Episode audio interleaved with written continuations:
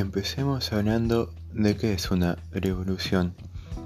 Es un cambio violento, súbito y permanente en las condiciones de un sistema de cualquier tipo, es decir, un cambio súbito del estado de las cosas y se aplica especialmente a la política y a la sociedad, al modelo científico o tecnológico y a otros ámbitos específicos.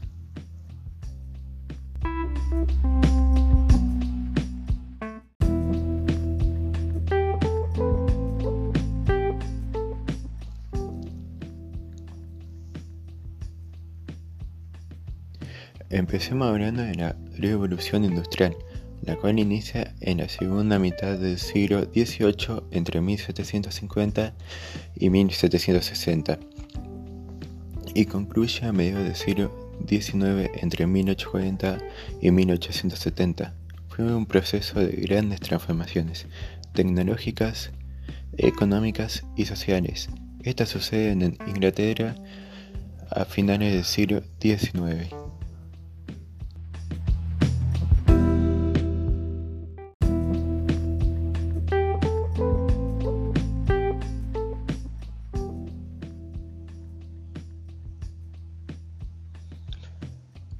Esta etapa, la sociedad inglesa experimentó el cambio de una vida basada en la agricultura, la fabricación artesanal y la tradición animal, dando paso a otra basada en la producción industrial y a la mecanización, gracias a los bases técnicos implementados en esta época.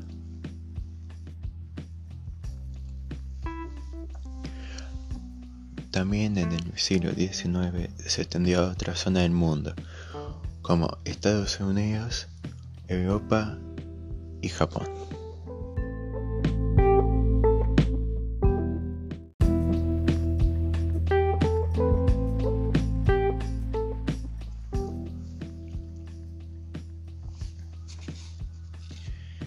Comencemos hablando de los cambios que trajo. Los primeros cambios fueron visibles en la industria textil y la minería, debido a los avances en la extracción de carbón. En esta etapa se extendió el uso de máquinas en muchos ámbitos de la vida. A esto se le llama mecanización y a la mayor parte de las personas pasaron de vivir en el campo a la ciudad. A esto se le llama urbanización.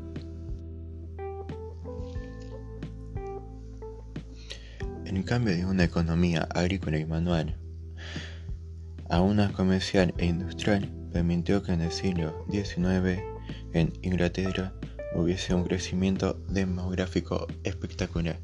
El transporte de personas y mercancías pasó de ser movido por animales a ser movido por máquinas que funcionaban con vapor.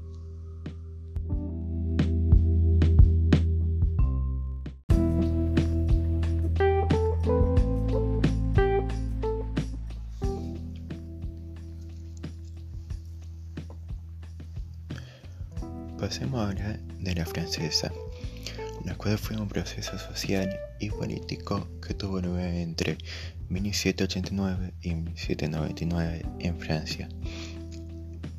Entre sus principales causas aparece la caída de Luis XVI, lo que supuso el fin de un antiguo modelo, un sistema donde el poder estaba sobre una única persona y donde no existía la movilidad social.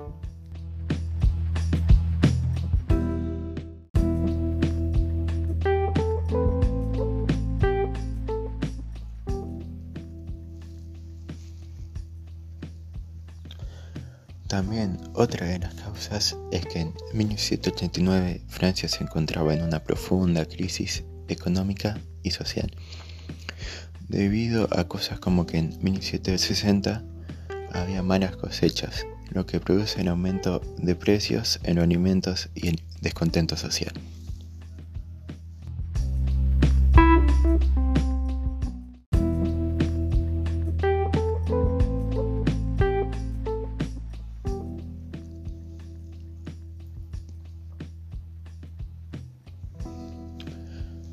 La burguesía se mostraba descontenta ante su imaginación política.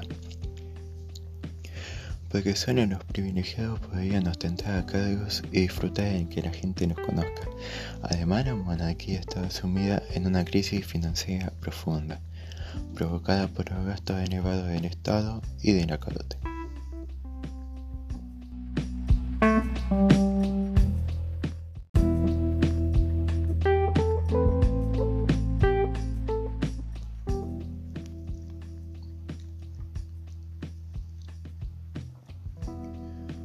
El contexto político fue que en Francia se encontraba gobernada por la monarquía absoluta.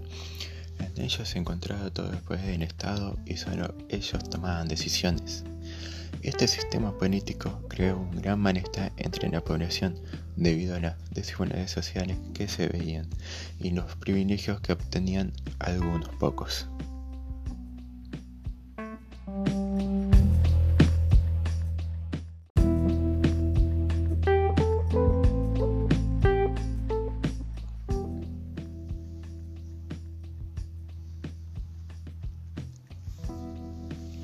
Hablando de contexto social, existía claramente en Francia una desigualdad de clases sociales, ya que la población estaba dividida en clases sociales. Por un lado se encontraba el clero y la nobleza, quienes gozaban de grandes privilegios, y por otro lado estaba el estado llano, siendo los menos privilegiados y los encargados de pagar impuestos.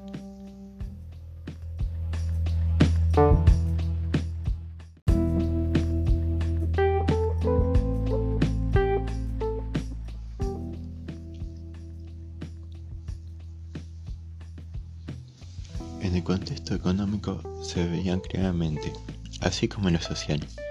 El Estado ya no debía pagar impuestos, mientras que la nobleza no asumía ningún impuesto. Además, eran la nobleza y el clero los únicos que podían sacar provecho y beneficio de los sueños.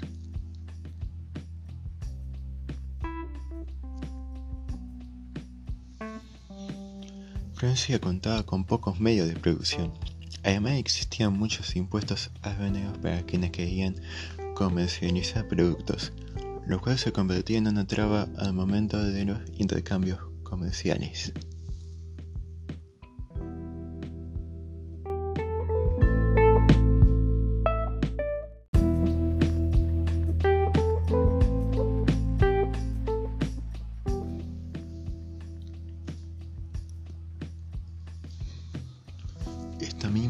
Se divide en fases.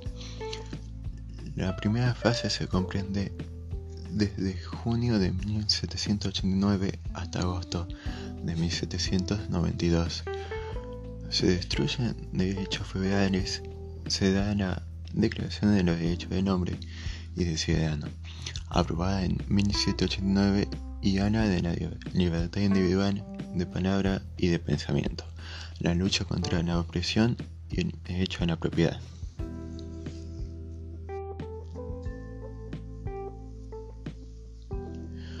La Constitución de 1791 establecía una monarquía constitucional integrada por el poder ejecutivo que caía sobre los gobernantes y el poder legislativo que caía sobre el pueblo.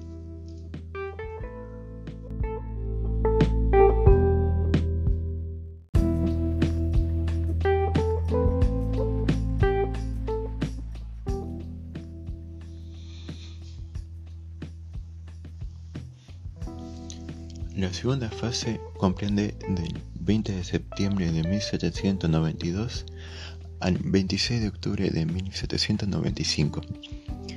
En la Convención Nacional, antes Asamblea, existen pugnas ideológicas entre la gran burguesía y la pequeña burguesía. Los últimos se impusieron en el seno de la misma dando paso a una dictadura.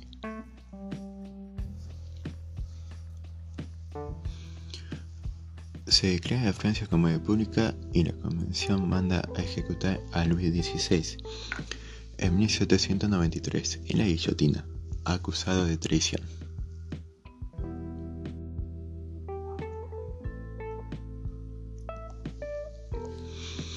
Debido a la ejecución de Luis XVI, se puso en estado de alerta a los monarcas europeos, creando una coalición antifrancesa integrada por Austria, Holanda, España y algunos otros.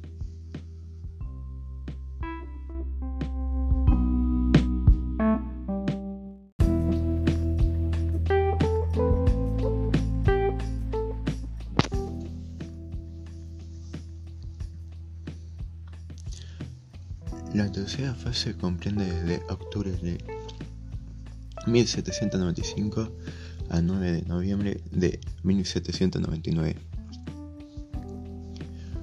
La gran burguesía vuelve a conseguir control de la convención. Los ejércitos franceses logran triunfo sobre la coalición extranjera.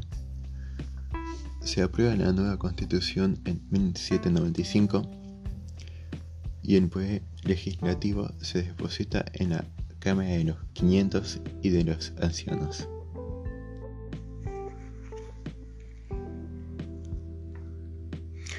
También podemos agregar que el poder ejecutivo está en manos de un directorio formado por cinco personas, designado por el poder legislativo. También el directorio se caracteriza por su corrupción, la miseria aumenta en la población y el dinero pierde su valor.